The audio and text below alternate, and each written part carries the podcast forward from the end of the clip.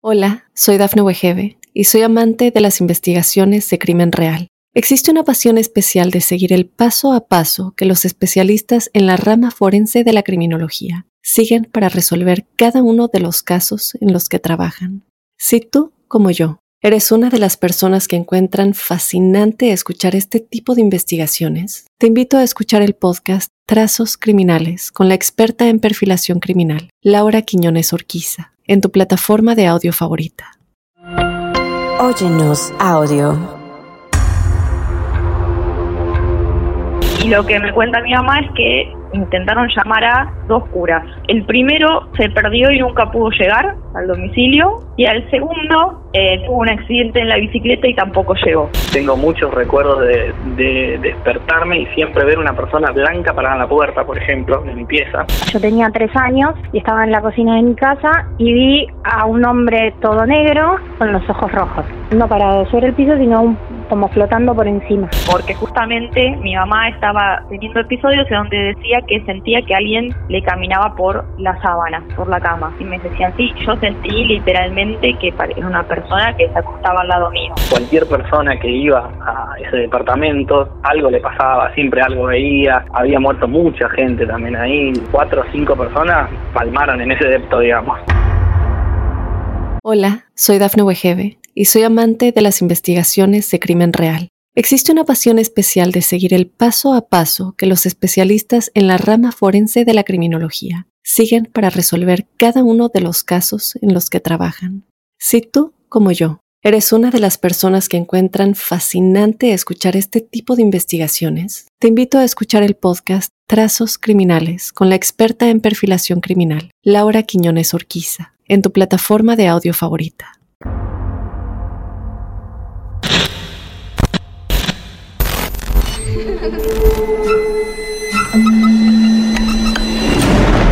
Los seres vacíos nos observan. Hasta hoy se registran muchos reportes de actividad paranormal en él. Veo cosas que no puedo explicar. Hay alguien sentado en esa silla. Está aquí. El misterio está fundamentado en el silencio. Pero ya es hora de hablarlo entre todos. Esto es. Hay alguien en la casa. De Misterio. Es divertido asustarse a veces, ¿no?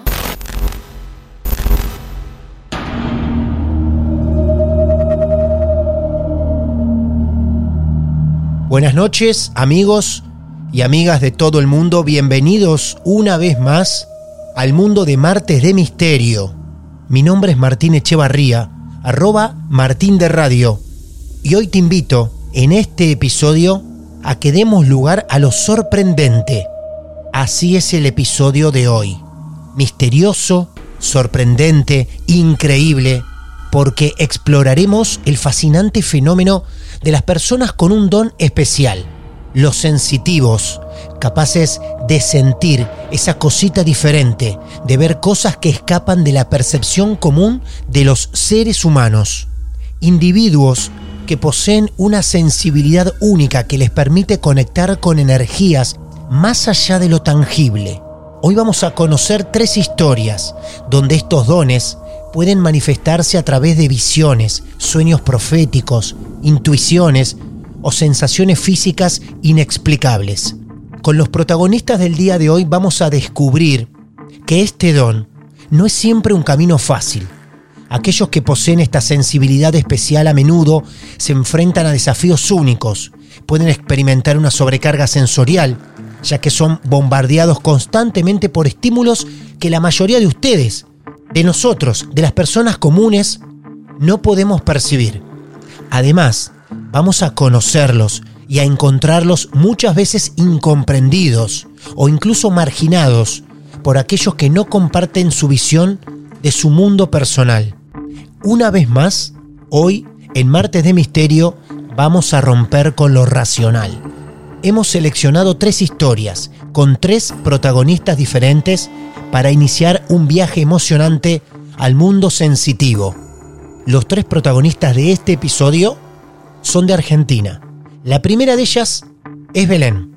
Y atención, porque vamos a descubrir que no solamente ella tiene este don de los sensitivos, sino que también toda su familia. Así avanzamos al primer caso de esta noche. Hola Belén, buenas noches, bienvenida a nuestros martes de misterio. ¿Cómo te va? ¿Cómo estás, Martín? Muy bien, buenas noches. Belén, te pregunto primero la edad tuya. ¿Cuántos años?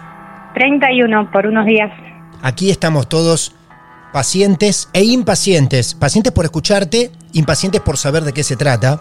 Pero primero también te tengo que preguntar, ¿a qué lugar, para ubicarnos, ¿no? ¿A qué lugar de Buenos Aires estamos llamando? A zona sur del conurbano bonaerense, esto es José Mármol. Bien, zona sur. Ahí estamos, provincia de Buenos Aires.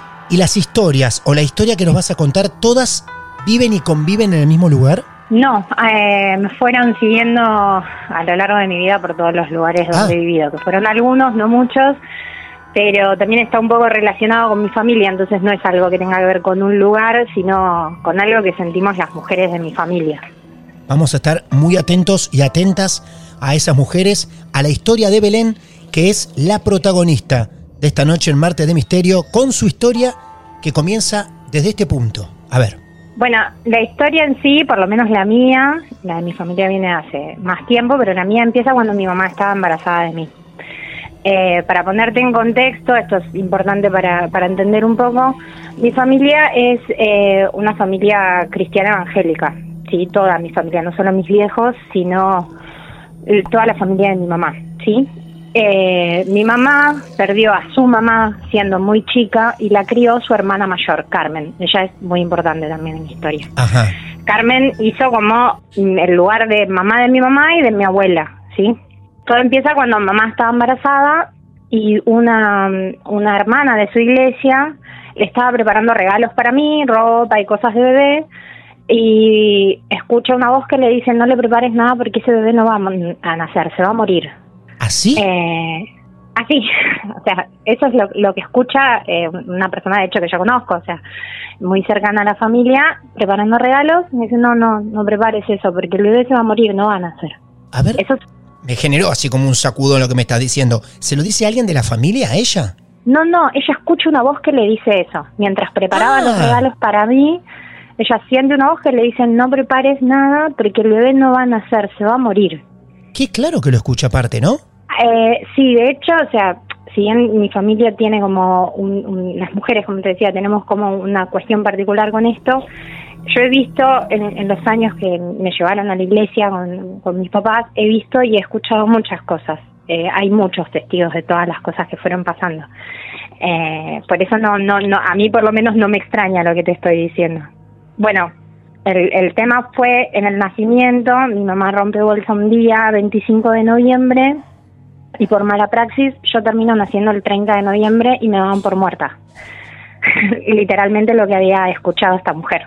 Estuve varios días en terapia intensiva y la primera noche cuando ya le decían, a, mi mamá no, no le decían nada porque mi mamá estaba destrozada, pero le decían a mis abuelos que vayan preparando todo para, para un entierro, porque no, no iba a pasar la noche. Esa misma noche todas las iglesias, porque son una cadena de iglesias, se ponen en, en conjunto de oración y al- a las dos horas yo empiezo a tener signos vitales fuertes. Sea, de estar muriéndome, Sí. empiezo a no tener nada. Me tuvieron unos días en terapia intensiva, 10 días en terapia intensiva para, para control, pero nada. De un momento para el otro, después de que toda esta gente se pone en, en cadena de oración y en fe, eh, a pedir por mí, nada, empiezo a mejorar. Y lo que le decían a mis viejos es que si yo sobrevivía iba a tener algún tipo de secuela, eh, ya sea sordera, eh, ceguera, y no tuve nada. Primero no ibas a sobrevivir. Luego, Sí. si sobrevivías, ibas a tener alguna complejidad. Sí, Nada. y nada de esto sucedió. Así llegaste al Em, mundo. Mirá qué manera de así. presentarte ante todos nosotros. Hace exactamente 31 años. Eh, si bien, o sea, esto em- empieza ahí, yo de chica, eh, lo que te decimos la mayoría de las personas que, que llamamos, uno es como sensible, ¿no? Empieza como a desarrollar determinada sensibilidad y a mí empezó a pasar muy de chica, ¿sí? El primer recuerdo que tengo, que yo me acuerdo vagamente, pero sí después me lo contó mi mamá y me lo contó mi, mi tía Carmen también. Yo tenía tres años y estaba en la cocina de mi casa y vi a un hombre todo negro con los ojos rojos, parado al lado de la puerta de, de la entrada a mi casa, pero no, no parado sobre el piso, sino un- como flotando por encima. Yo lo veía muy claro, le digo a mi mamá, el hombre que está parado allá me dice que no te tengo que hacer caso, que te tengo que desobedecer, como que me tengo que portar mal. Repetime tu edad, Belén. Tres años. Tres años. mi mamá se queda, ¿viste? Y mi tía Carmen, también miembro de esta comunidad cristiana, una mujer súper sabia y con muchísimos dones también, vivía a la vuelta de mi casa. Y el fondo de su casa y el mío estaban conectados como por una puerta, digamos. Podíamos pasar de un patio de una casa a la otra. Entonces, yo me acuerdo de la expresión de mi mamá, no me la voy a olvidar más. Yo era muy chica y me acuerdo que mi mamá se puso pálida y me dijo, vení, vamos con tu tía vamos a la casa de mi tía y me dice, bueno, le digo que estaba viendo eso, me dice mi mamá, contale lo que ves, le digo un hombre así, así, y me, bueno, me pregunta cómo está vestido, me dice, ¿se quedó en su casa o lo seguís viendo? No, no, vino hasta acá conmigo, lo estoy viendo. No, Eh. está acá conmigo. Me, me había seguido, yo lo No. seguía viendo. Me dice mi tía, bueno, decirle en el nombre de Dios que se vaya. Y yo repetí lo que ella me dijo y lo dejé de ver. Pero toda mi niñez siempre sentí que tenía al, al- que alguien me miraba de atrás, ¿viste? Esa Sí. sensación de que tenés a alguien atrás o alguien que te, que te sigue cuando caminas. Siempre, me, siempre sentí eso de chica. Mi tía tenía visiones, cosas eh, que pasaban o que iban a pasar Sí. y yo también lo tengo. Mi mamá también lo tuvo y ella rechazó el don y lo negó Ah, claro. y dejó de ver por Sí. miedo. Y mi hermana también lo tiene. Bueno, durante la niñez no hubo más sucesos, digamos, importantes o, o como ese por lo menos, más o menos a los 18 años, por, por cuestiones que yo no quería justamente ir a, la iglesia con mis viejos, porque no es, no es mi fe, no es mi creencia, estaba todo medio mal en mi casa, yo empiezo la facultad y me voy a vivir a Capital Federal. Estuve viviendo dos años allá. Empecé a tener, digamos, un poco de otra libertad y empecé a acercarme a lo que a mí siempre me llamó la atención, que es eh, la magia blanca, la, la lectura de tarot, las limpiezas. Me empecé a interesar y mm, todo empezó con, con una profesora de la facultad que me trajo su mazo de tarot. Eh, fue la, la primera experiencia que tuve de acercamiento y esa noche eh, tuve una visión en la que estaba caminando por la calle eh, y había una feria y en esa feria había una tarotista en un puesto y me sacaba tres de sus cartas y me las mostraba y en ese momento me sentía como que alguien me arrastraba de los pies y me ahogaba como si me estuviera poseyendo algo Sí. y me desperté eh, a los gritos, viste, cuando tenés un terror nocturno que no podés moverte ni hablar, o sea, gritas pero para adentro. Y así empecé a tener varios sueños de ese de esa índole, digamos. Siempre me despertaba igual. Bueno, ese, eso fue, en, digamos, alguno de, de los sueños que, que, que había tenido. Una, uno de esos sueños fue que veía a mi mamá llorar, la escuchaba llorar, eh, y había una especie de auto, veía un auto y a mi mamá llorando, y me desperté muy angustiada y la llamé a la mañana para ver qué pasaba. Yo en este momento estaba viviendo todavía en Capital, y una nenita, hija de una amiga de ella, había fallecido en un accidente de autos esa noche. Mirá vos. Qué bárbaro. Eh, bueno, mi hermana también sueña a veces que alguien va a tener un accidente o le va a pasar algo y a los dos, tres días, semana le termina pasando. ¿sabes? ¿Siempre por es- el campo de las desgracias? En el caso de ella, sí. Sí. Yo igual en este momento no tengo contacto con mi hermana, ella está viviendo en otro país. ¿no? Ah, Después ella estudió una carrera científica y Claro. dice que es una mujer de ciencia y que no cree en esas cosas. Ujú. Entonces un poco como mi mamá también lo anuló. claro. Mi mamá me llegó a contar que el día que falleció su papá, ella entró a la habitación y lo vio sentado muy claramente en el sillón donde él eh, estaba todas las tardes y que se asustó tanto que pidió, rogó al universo por favor nunca más ver nada. O sea, ella pidió no no no afrontar el don que tenía ella. Claro, ¿desde qué momento? ¿Qué momento fuerte, no? Para tomar esa decisión. Justo con la muerte Sí, de, pero- de su papá, tu abuelo. Tremendo. Claro. Tremendo, totalmente. Pero bueno, mi tía no, mi tía era una, una persona que no solo tenía visiones, sino que curaba a la gente. Ella imponiendo sus manos y rezando en su fe, eh, curaba, curaba gente, hablaba, hablaba en, en lenguas extrañas, inentendibles, mientras rezaba y curaba a la gente. O sea, yo lo he visto. era, era algo tremendo de ver. Y bueno, después hay, hay, hay otra cosa, otra como fase. A mí Sí. me gustan mucho los cementerios, mucho Ajá, claro.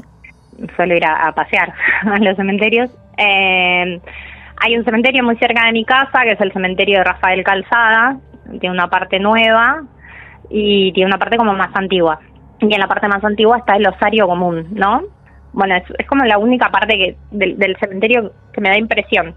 La última vez que fui, por algún motivo empecé a caminar para ahí, vi un gato y el gato, o sea, así como veo a mi mascota, Claro. lo vi caminando, Sí. pero le faltaba una pierna completa, una pata sería, pero como para que te des una idea de dónde sale desde el cuerpo, todo le faltaba y tenía toda esa parte negra, como de, de necroso, y le colgaban como pedacitos de piel, o sea, estaba muy mal estado el gato. Eh, y yo lo intento acariciar y una voz me dice, no, no lo toques. Entonces lo dejo que se vaya y lo pierdo de vista. Lo intento buscar por alrededor del osario y no lo encuentro más. Listo, dije yo. Seguía haciendo la mía porque eh, había ido, de hecho yo hago producciones de fotos en los cementerios con, con, con mi emprendimiento, con mi trabajo. Entonces, nada, fui a hacer mi trabajo. Seguía sacando fotos, qué sé yo, y en un momento lo veo al gato que salta de entre dos tumbas y se mete, se mete como de- de- entre dos tumbas y desaparece. O sea, desaparece en la tierra. En la tierra. Salta. Claro. Claro, entre la tierra de dos tumbas Sí. salta y como que se metió en la tierra, desapareció en la tierra. Eh, nada, se lo tragó la tierra el gato. Diabólico, un gato del infierno. La primera vez que me pasa igual con un animal. Claro. porque me ha pasado, eh, bueno, ahí mismo, un- un- unas de las veces anteriores, veía una, una, una sombra que me seguía, pero cada vez que yo la miraba, se escondía como atrás de, un, de alguno de los mausoleos, como que estaba como tímida. Seguía caminando, la veía pasar y se escondía. Y esa noche tuve una de mis visiones en la que lo veía, eh, era un chico, era un chico, no sé, 13, 14 años, colorado, con la cara muy, muy triste y los ojos negros vacíos, o sea, como, como la representación de la tristeza absoluta en una persona.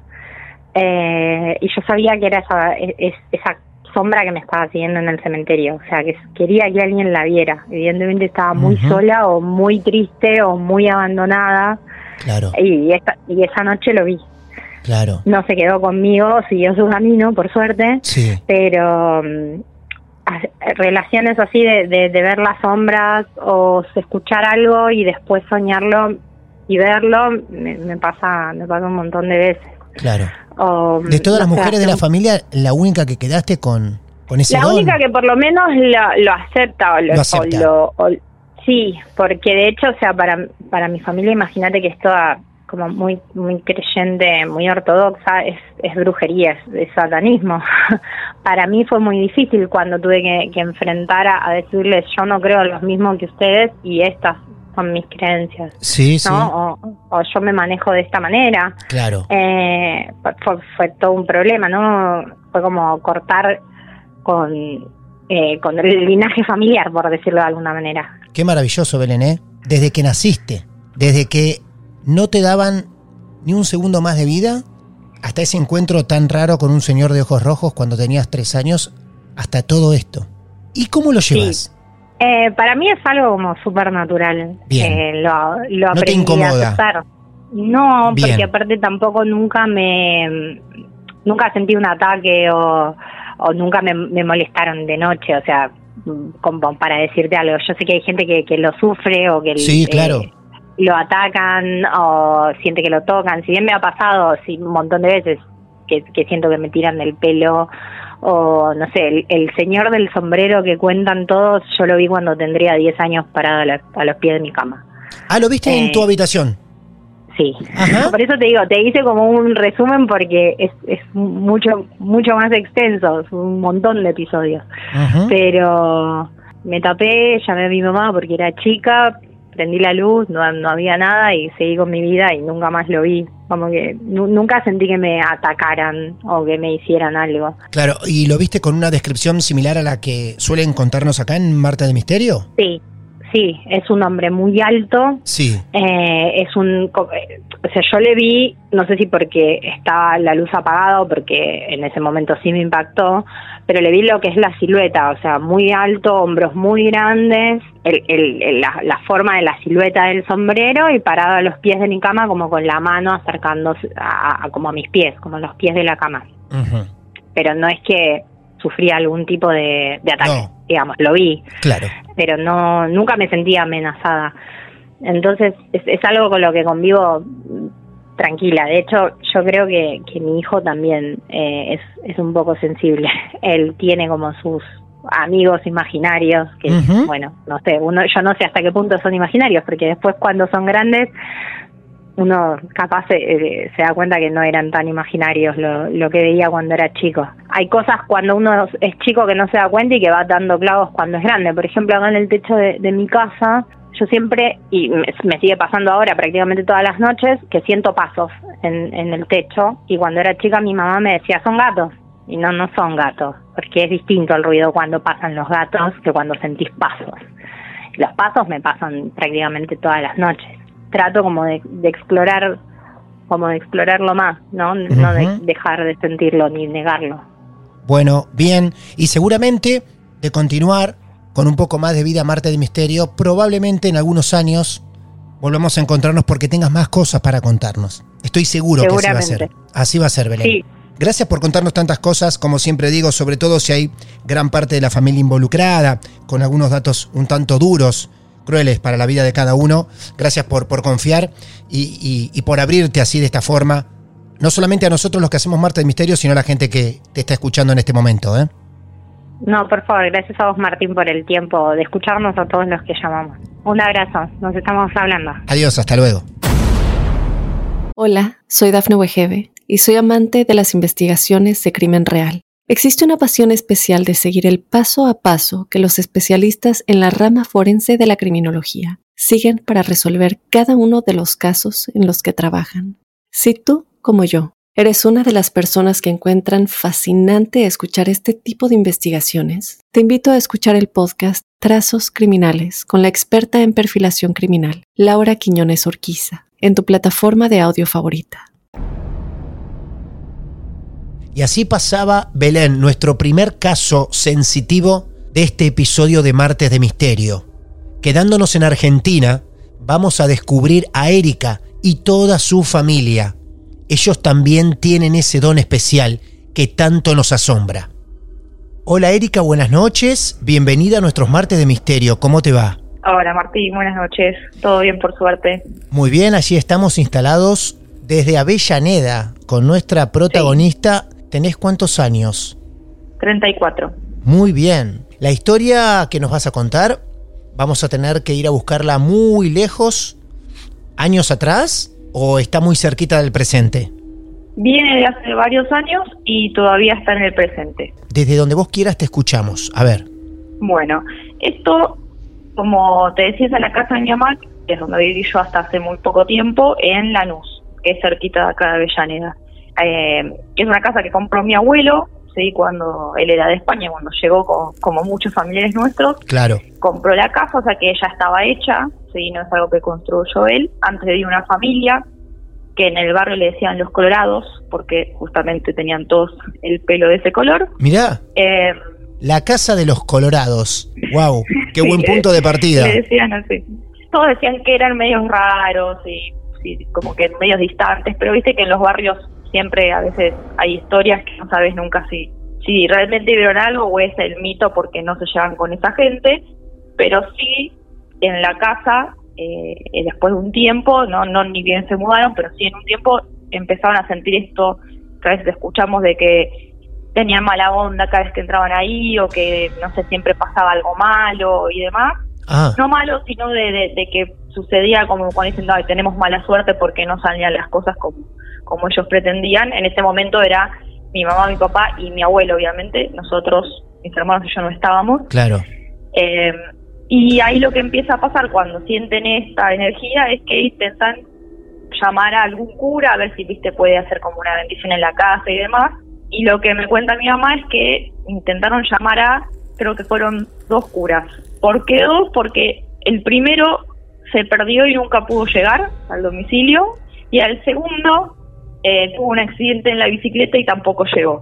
No. Así que Así arranca la historia con dos curas que nunca pudieron llegar a esa casa. generalmente lo que lo que nosotros veíamos, o sea, no veíamos, pero sí yo por ejemplo escuchaba que me pasó ya más de grande cuando la casa se hizo una parte de arriba, yo dormía en la parte de, de arriba, había una escalera de caracol y en la parte de abajo estaba el comedor y la cocina y la habitación de mi mamá. Y yo escuchaba que abrían los cajones de la cocina, como que se movían los cubiertos. Yo decía, pero ¿qué hacen a esta hora? Porque era siempre de madrugada. ¿Qué hacen a esta hora? ¿Comiendo o algo? Estábamos todos durmiendo. ¿no? Claro. ¿Qué, qué podía hacer? Entonces yo me levantaba y me acercaba hasta como una barandita que había a ver, todo apagado. Solamente el velador que se dejaba, porque eso sí, en mi casa nunca dormíamos con todas las luces apagadas. Siempre dejaban algo quedaba prendido. O sea, siempre teníamos algo con la oscuridad. Claro. Eh, y yo veía que siempre estaba algo apagado que- y no veía pasar tampoco a alguien que por ahí justo se ve que pueden pasar a una habitación. Yo dije, bueno, debe estar escuchando mal. Pero después había situaciones mucho más puntuales, como por ejemplo, estábamos sentados mirando mi mamá y mis hermanos, mirando la televisión, todo esto más o menos, te digo, todos adolescentes, mis hermanos tienen una diferencia entre 2 y 5 años conmigo, y al lado de la tele hay una, una puerta que va siempre a la, la habitación de mi mamá, que creemos que es el, el foco de, de todo. Y la puerta estaba medio entreabierta y nosotros ahí riéndonos viendo la película y mi mamá dice con mucha tranquilidad, ay, acabo de ver pasar un hombre con una camisa a cuadros. Y nosotros la miramos porque decimos, me está cargando, ¿no? Porque como lo dijo tan tranquila, y le dijo, ¿cómo que estás bien? Sí, acaba de pasar un señor. La habitación a oscura, no es que, que, que había alguna luz o alguna ventana o algo como para que pase alguien. De hecho, nos levantamos, prendimos la luz para ver, obviamente no había nada. Y quedó como la anécdota hasta el- hoy el día que ella veía al hombre de, de la camisa cuadros, que no volvió a aparecer, o por lo menos no nos lo dijo. Claro. Eh, pero sí ella, en la habitación esta que te comento, que es la de ella de toda la vida, hasta el día de hoy sigue teniendo, es la que más situaciones vivió, hasta recientemente.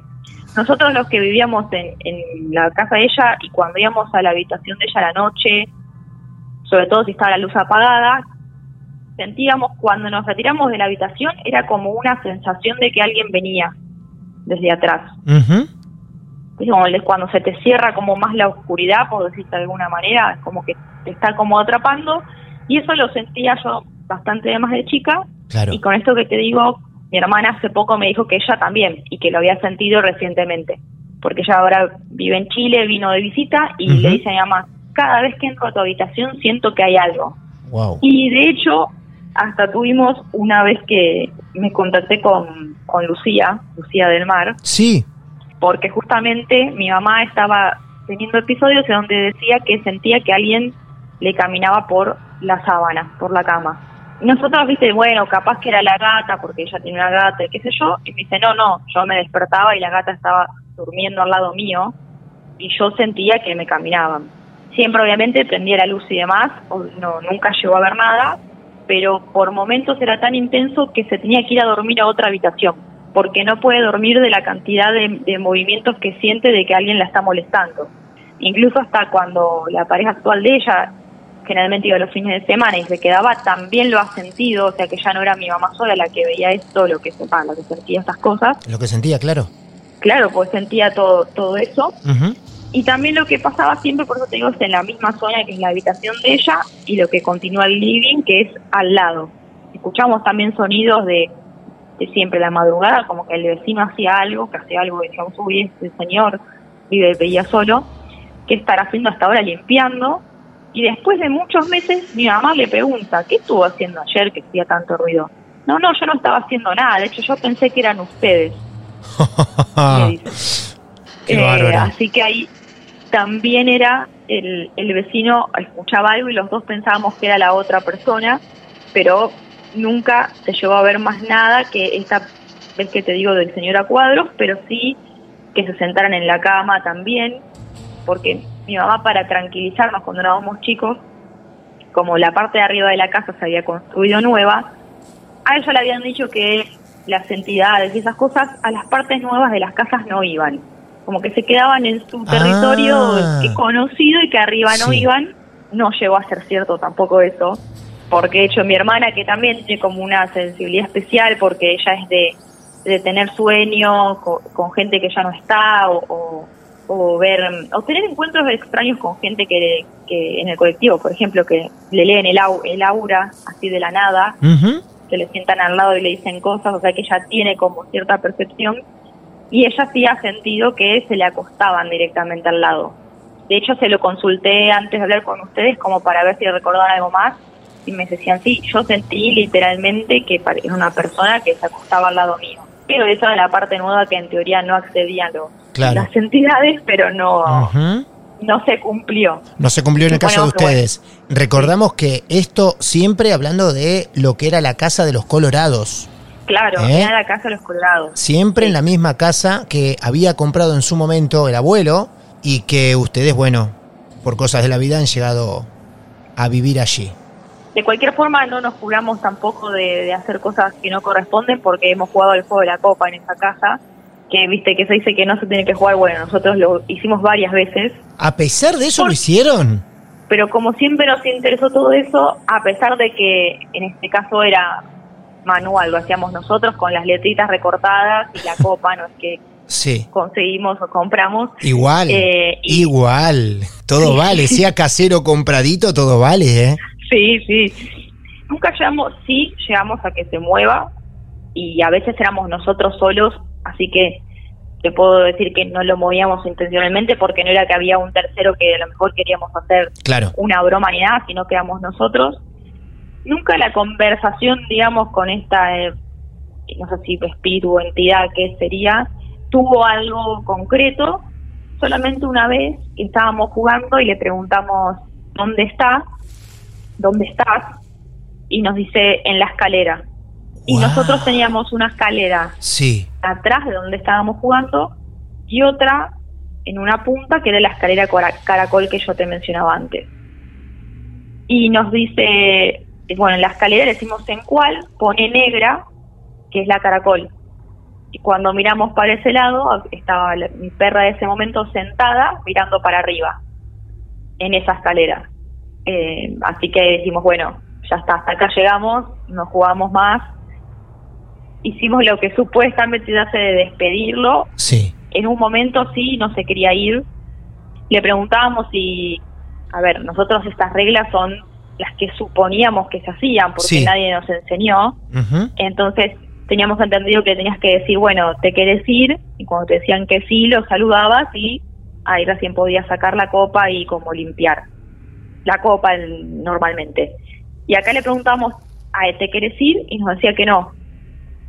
Y eso lo hizo como dos o tres veces, o sea que tuvimos que seguir un tiempito más hasta que nos dijo que sí y ahí pudimos cortar el juego. Fue entre comillas juego, porque la verdad que no, no es para jugar. Eh, pasa que nosotros la realidad es que no teníamos miedo y a veces creo que tener un poco de miedo ayuda a que no lo vuelvas a hacer o que no te metas en esas cosas. Pero bueno, en ese momento que nos dijo como dónde estaba y la verdad que era real, estaba la perra ahí mirando, no jugamos nunca más. Tener la escalera de frente y que digan dónde estás en la escalera y que ustedes tengan que mirar hacia la escalera. Sí, no podíamos creer que nos estuviese diciendo realmente, siempre aunque fuéramos nosotros, bueno, no, algo tiene que haber que, Sí. que, no sé, se mueve por otra cosa, pero ya la certeza, te dice hasta el color y estaba ahí y estaba la perra sentada, era como ya mucho. Y después sí, como te decía, nunca más jugamos, pero lo que sí se seguía sintiendo, como te digo, estos ruidos de, de los cubiertos. De hecho, yo por mucho tiempo, hasta que fui bastante más grande, no dormí nunca sin una luz prendida en diferentes partes de la casa, Qué bárbaro. porque siempre te, no sé, me, me sentía más segura con alguna luz. Y la última situación que fue raro, que lo diga mi hermano justamente, y hace muy poquito estábamos los dos solos y me dice, el otro día me pasó algo que no me pude volver a dormir. Dice, la primera vez que me pasa algo que no, que no me puedo dormir. Él duerme en esta parte de arriba, que vaya a ser el justo, no sé si decir casualidad, la habitación de él es arriba de la de mi mamá. que es tanto donde mi hermana también sintió que se le sentaba a alguien, como él que en esta situación que le pasa, él duerme al contrario de nosotras, con todo apagado, la puerta de, la habitación abierta, queda un holcito, todo apagado. Y me dice, yo estaba con el celular y cuando lo apago, eh, bueno, me tardo en dormir y cuando miro para la puerta, en la oscuridad veía algo más oscuro. Como que había como un degradé, por decirlo de alguna manera, de negro. Entonces, sobre la oscuridad él veía otra silueta que no, no me dijo una forma puntual, no es que decía era una persona y nada, pero él veía como que había algo más oscuro en la oscuridad. Y me dice, no me pude dormir, tuve que prender la luz y me quedé un, un rato más con el celular y dormí con la luz prendida. Y dije, bueno, ya si él, que es el me- más incrédulo de todos, le sucedió eso porque claramente algo sigue habiendo que, que, bueno, al no llamar a nadie no sabemos qué, qué Claro. puede ser.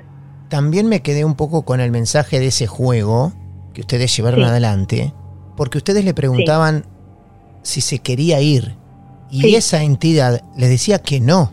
Probablemente esa entidad no estaba hablando del juego, estaba hablando de la casa y les decía que no se quiere ir.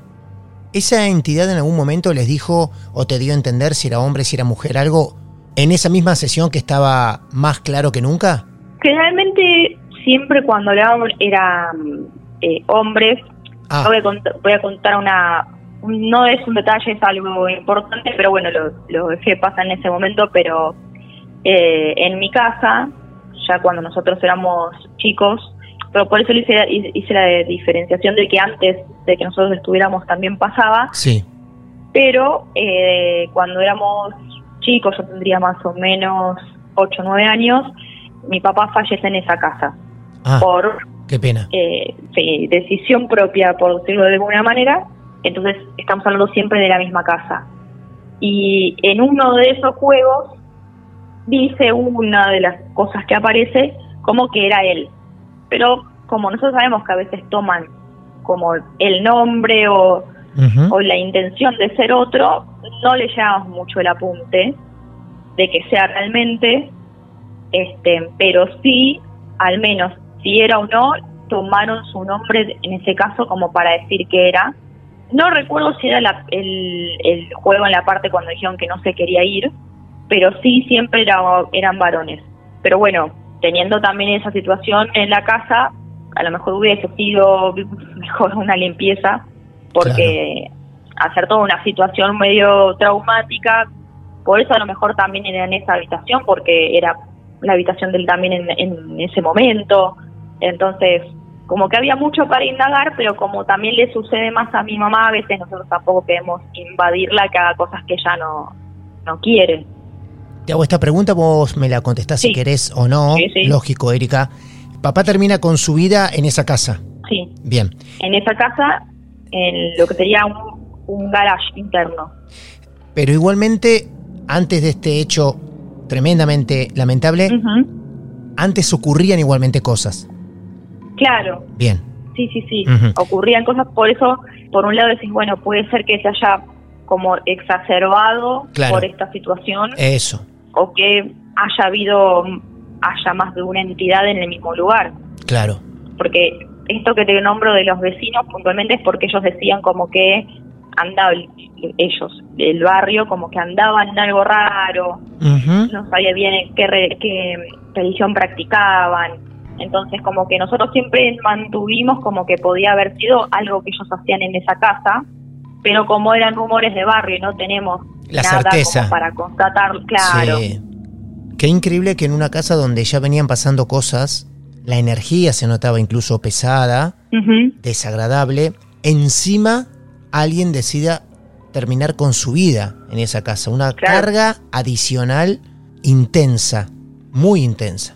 Bueno, Erika, yo la verdad que agradezco doblemente tu participación, primero por contarnos algo tan privado de la familia y segundo por haber atravesado un momento tan duro que seguramente te debe golpear hasta el día de hoy y también eso compartirlo con nosotros.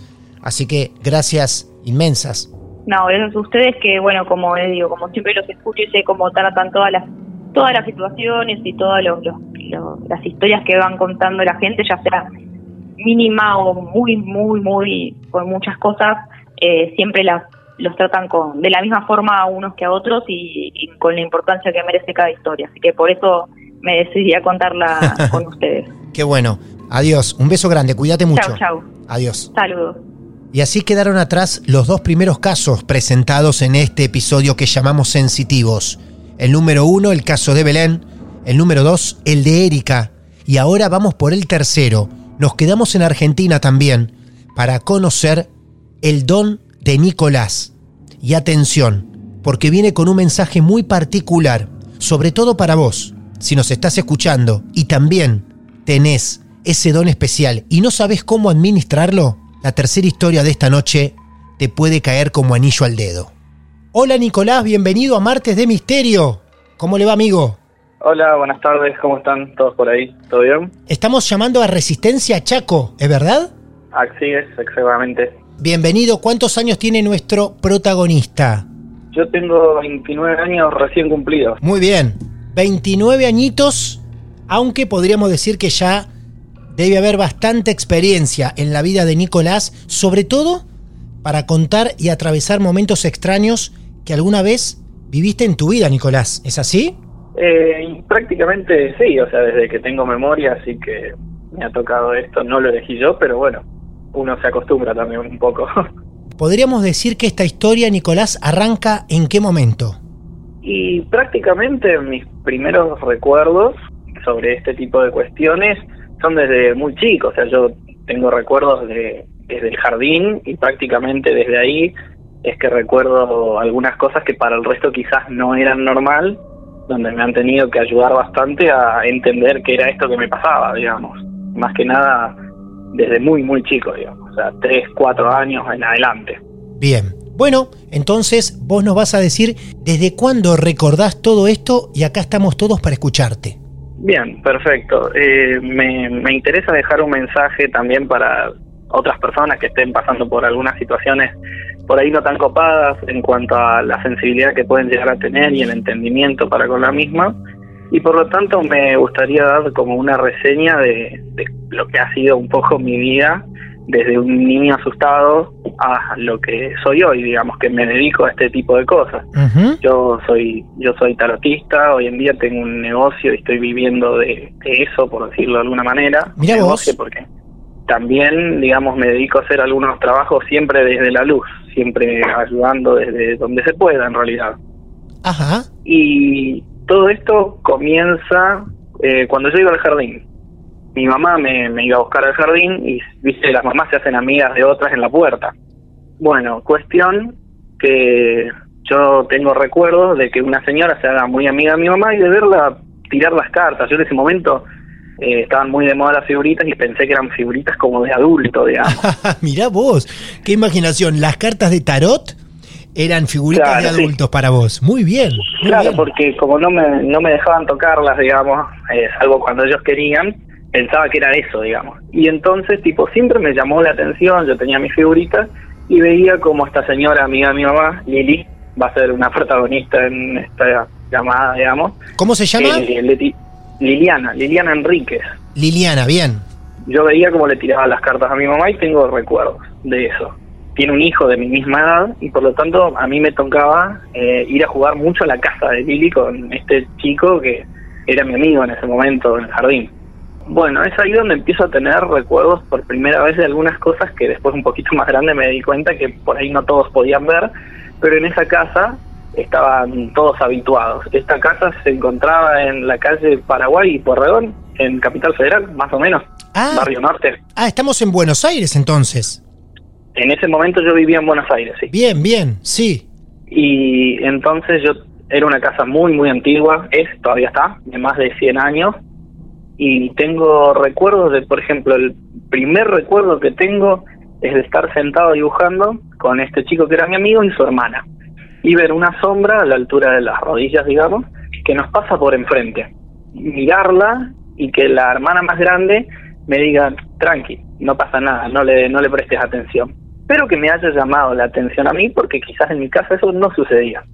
Y después empezamos, empecé a notar que era muy frecuente eso en la casa de Lili y que no era lo único que pasaba, digamos. Y muchas veces se escuchaba como los juguetes se movían solos, digamos, escuchamos un montón de veces ruidos que se de las habitaciones donde de los chicos, que yo era uno de los niños en ese momento, eh, cómo los juguetes se movían solos y bueno, la clásica de los duendes, que es desaparecer todas las cosas, nunca encontrar nada y que tengan una actividad muy muy presente, muy fuerte, muy notoria, imposible de ignorar. Cualquier persona que iba a ese departamento tan antiguo, algo le pasaba, siempre algo veía. Eh, había muerto mucha gente también ahí. Ah. Hasta donde Lili me, hasta donde Lili me contó, eh, cuatro o cinco personas palmaron en ese depto, digamos. Claro. ¿A vos ibas a jugar ahí y se te movían los juguetes solos? Sí, sí, era a todo el mundo en realidad, no solamente a mí, digamos. Ah, no era, no era algo que solamente vos podías ver, sino que era tan real, podríamos decir, entre comillas, real, que lo veían varios o varias. Es que todo el tiempo pasaban cosas. Claro. También tengo recuerdos de, de haber visto una figura femenina eh, pasar de una punta a la otra en un pasillo de lejos y en realidad no había nadie, digamos, no había ya no había más ancianos viviendo en esa casa. Claro. Eso, esos son los primeros recuerdos que yo tengo. En el momento no lo padecía porque no me daba cuenta de que no era entre comillas normal, ¿no? Es muy subjetiva a veces la normalidad. Entonces no me daba cuenta que eso la mayoría de personas no lo veían. Vos decías, la mayoría de las personas no lo veían, pero hace un rato me decís lo veían todos. Lo que yo digo es que en esa casa en particular, mucha gente que iba notaba cosas raras, digamos. Esa casa en particular se lo hacía notar a todo el mundo, digamos. Pero fuera de ella, no tanto. Bueno, yo crecí, comencé la primaria y ahí uno rompe una barrera de la inocencia y es cuando las cosas se complican un poco porque empieza a incorporar lo que está bien, lo que está mal y Sí. empieza a entender lo que lo que en teoría es normal y lo que no. Y ahí es cuando me empiezo a dar cuenta que para el mundo, digamos, lo que yo veo en teoría no existe, no sucede. Y yo tenía, vivía en Avenida Independencia y Jujuy, en San Cristóbal, y con mi familia nos mudamos a un departamento muy chico. Y yo te puedo asegurar que ese departamento estaba, pero plagado de duendes. Era insoportable la cantidad de duendes que había, cómo lo veían. Eh, yo me acuerdo que primero mis papás muchos no sabían qué hacer, no me creían, y Lili, que es una bruja de toda la vida, le explicaba que yo tenía algunas capacidades que con el tiempo iba puliendo, pero en vez de achacarlas, le convenía a mis viejos apoyarlas y potenciarlas, porque es algo que no yo no iba a poder esconder, que iba a tener que aprender a manejar para no cargar con este peso toda mi vida intentando esconderlo, ya que iba a ser una tarea, eh, digamos, en vano, eh, que no iba a ser completo si no incorporaba esas capacidades a mi vida. Claro. Por lo tanto, eh, bueno, empecé, en esa fue la época en la que más empecé a sufrir cosas, la actividad era realmente intensa, tengo muchos recuerdos de, de ese momento, yo dormía en una cama cucheta, de despertarme y siempre ver una persona blanca parada en la puerta, por ejemplo, de mi pieza, Ajá. y, y yo me acuerdo que en un momento, bueno, uno cae en la cuenta o, o me estoy volviendo loco o no sé, y recurre a los padres. Y mis viejos en ese momento no sabían quizás demasiado qué hacer conmigo, estaban con eh, el trajín de por ahí preocuparse por cuestiones de adultos, digamos, de, de la plata, de, de todo, digamos, ¿no? Y en un momento, tipo, no les quedó otra que creerme, ya que empezaron ellos también, digamos, a ver algunas cuestiones en la casa que yo ya venía advirtiendo. Claro, lo que vos le Claro. venías anticipando de alguna forma, ellos lo empiezan a comprobar un tiempo después. Claro, claro. Y a todo esto siempre tenía a Lili de cerca, digamos, como siguiéndome los pasos ante cualquier eventualidad de lo que a mí me pasara, pero les iba explicando a mis padres hacia dónde se dirigían estas capacidades que yo tenía para que las acompañen justamente y no traten de co- cortarme las alas, por decirlo de alguna manera, para que yo no me sienta peor, digamos, porque en ese momento eh, recuerdo ir a primaria, hablarlo con un amigo y no, vos estás loco, eso no existe, digamos, deja de hablar pavada y te, te sentís muy solo, te sentís muy Sí, solo. por en ese supuesto. Claro, totalmente. Escúchame, para no irme demasiado sin perder este detalle, hablaste de duendes. ¿Es lo primero que empezaste a notar en ese departamento? ¿Es así? ¿Los veías a los duendes? Sí, sí, sí, sí, perfectamente. No fui el único, fuimos muchas personas que, que los vieron, incluso los vi hasta una, una edad avanzada, porque se cree que los niños tienen, si bien sí tienen más predisposición, los adultos también de vez en cuando los pueden ver. Sí. Y yo en esa casa viví hasta toda la secundaria, hice así que hasta toda la secundaria los vi también. Me resulta muy curioso saber cómo eran y qué hacían, cómo se comportaban, y si ellos te veían a vos, te miraban. Eh, sí, sí, claramente, digamos. Son, los ves como si fuesen sombras. Sé que es más de una presencia porque tenían distintas alturas y tienen el comportamiento como si fuese de niños. Son caprichosos por momentos, digamos.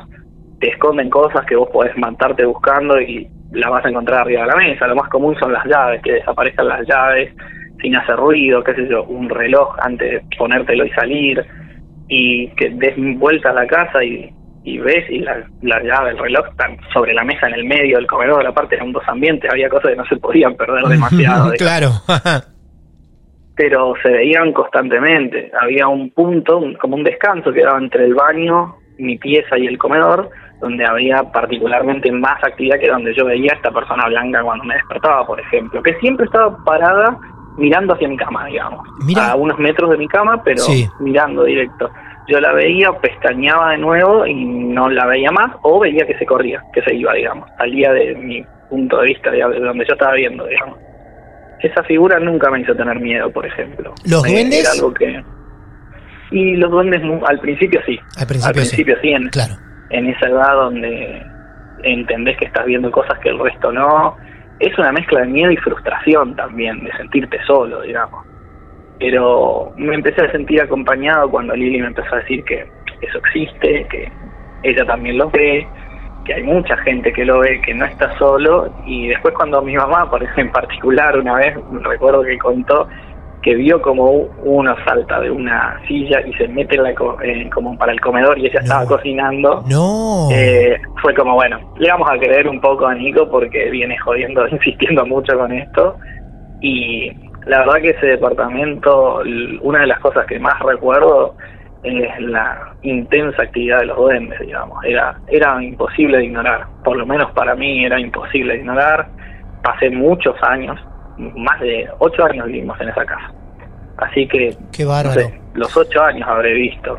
Aparte de verlos como si fueran sombras pequeñas o diferentes tamaños, ¿se le notaba algún rasgo en la cara, algo? Lo que se notaba muchas veces era como si fuese que tienen un sombrero puntiagudo con el que siempre se lo suele representar. Ah, mira. Se veía bien y se veía bien la silueta.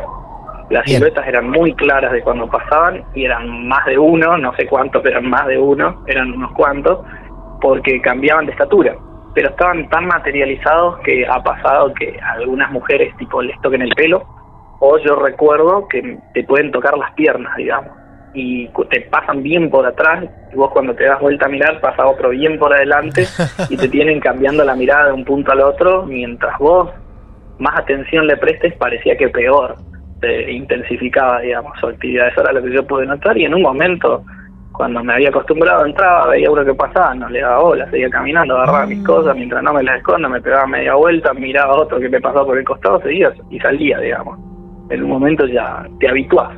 Yo entro a la adolescencia, eh, le pierdo el miedo barro respeto también que le tenía por ahí, y después de eso vuelvo a Lili, que hacía un tiempo largo que no la veía, para que eh, me dé una respuesta con su tarot. Necesitaba de su ayuda, de su guía, de sus cartas que siempre, nunca erraron, nunca pifiaron una.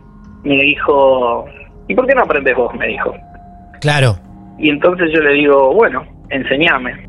Entonces es ahí donde comenzamos a aprender y hasta el día de hoy es una herramienta que uso prácticamente todos los días, que eh, sentía que era algo que, me correspondía, digamos, que, que tuve que haber hecho hace rato, que me salía de forma natural y fue así como empecé a, dedicarme a esto.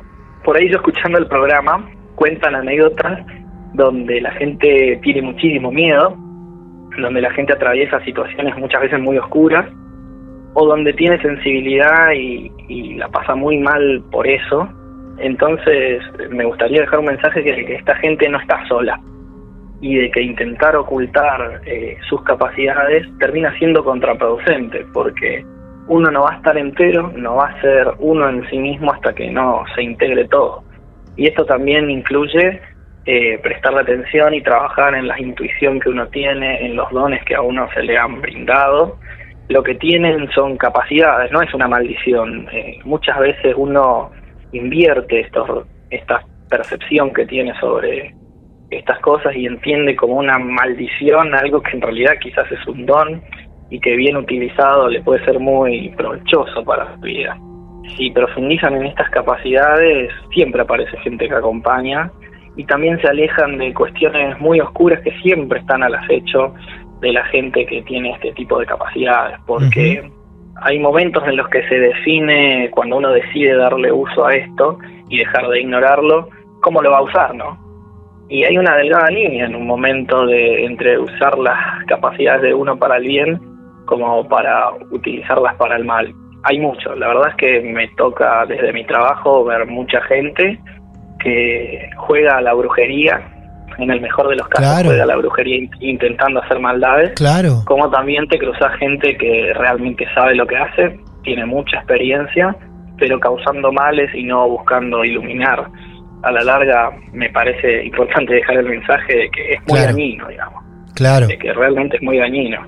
Y son incalculables las consecuencias negativas que el uso de, este tipo de, brujería puede traer, digamos. Sí, sí, la verdad que es destacable que sigas por ese camino que muchas veces propusimos desde Marte de Misterio, hablándolo con nuestros profesionales, y está bueno que vos los refuerces, y también es bastante particular que mm, le hables a aquellos que han reprimido o que siguen reprimiendo estas capacidades diferentes o sensibilidad diferente, especial, como quieran llamarlas, porque hay gente que por temor, hoy por hoy, con tantos años en su vida, saben que la tienen, pero la reprimen. Por eso siempre digo que para estar uno entero debe integrar todo lo que uno es y eso implica el trabajo de darle uso, comprenderlo, para que esto no se dispare sin control y tengamos emociones negativas, que la más común, por ejemplo, es el miedo. Totalmente. Bueno, la verdad, amigo Nicolás, qué bueno cruzarnos con gente como vos, que tan responsablemente baja mensajes así. No es una maldición, es una bendición, mm. según las palabras de, de Nicolás, y está bueno ese concepto. Bueno, amigo, gracias y que sigas desparramando tanta experiencia por ahí. No, gracias a ustedes por contactarse conmigo. Un gran abrazo, Nicolás. Gracias por este momento. Gracias a ustedes. Chao, chao. Adiós, hasta luego.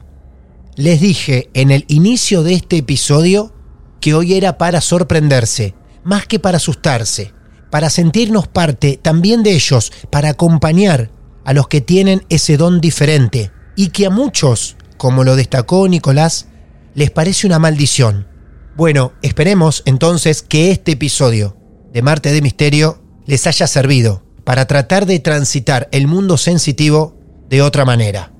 El resto de los mortales, como nosotros, empachados de casos diferentes que estos tres protagonistas nos regalaron y que tienen que ver con este mundo del misterio, de lo esotérico que tanto nos gusta. Ya lo sabés, somos Martes de Misterio. Podés seguirnos en redes sociales, arroba Martes de Misterio, allí te estamos esperando y los invito, las invito a sumarse a mi cuenta personal, arroba Martín de Radio. Desde allí nos pueden contactar, mandarnos un mensaje privado y si cualquiera de ustedes tiene su caso real para compartir en nuestros episodios, aquí los estamos esperando. Como siempre. Muchas gracias, buenas noches y un abrazo sensitivo para todos ustedes. Martes de Misterio justo cuando creías que ya nada podía sorprenderte.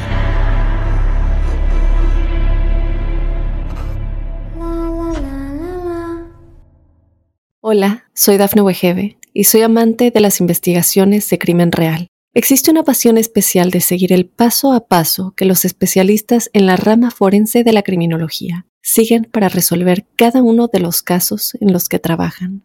Si tú, como yo, ¿Eres una de las personas que encuentran fascinante escuchar este tipo de investigaciones? Te invito a escuchar el podcast Trazos Criminales con la experta en perfilación criminal, Laura Quiñones Orquiza, en tu plataforma de audio favorita.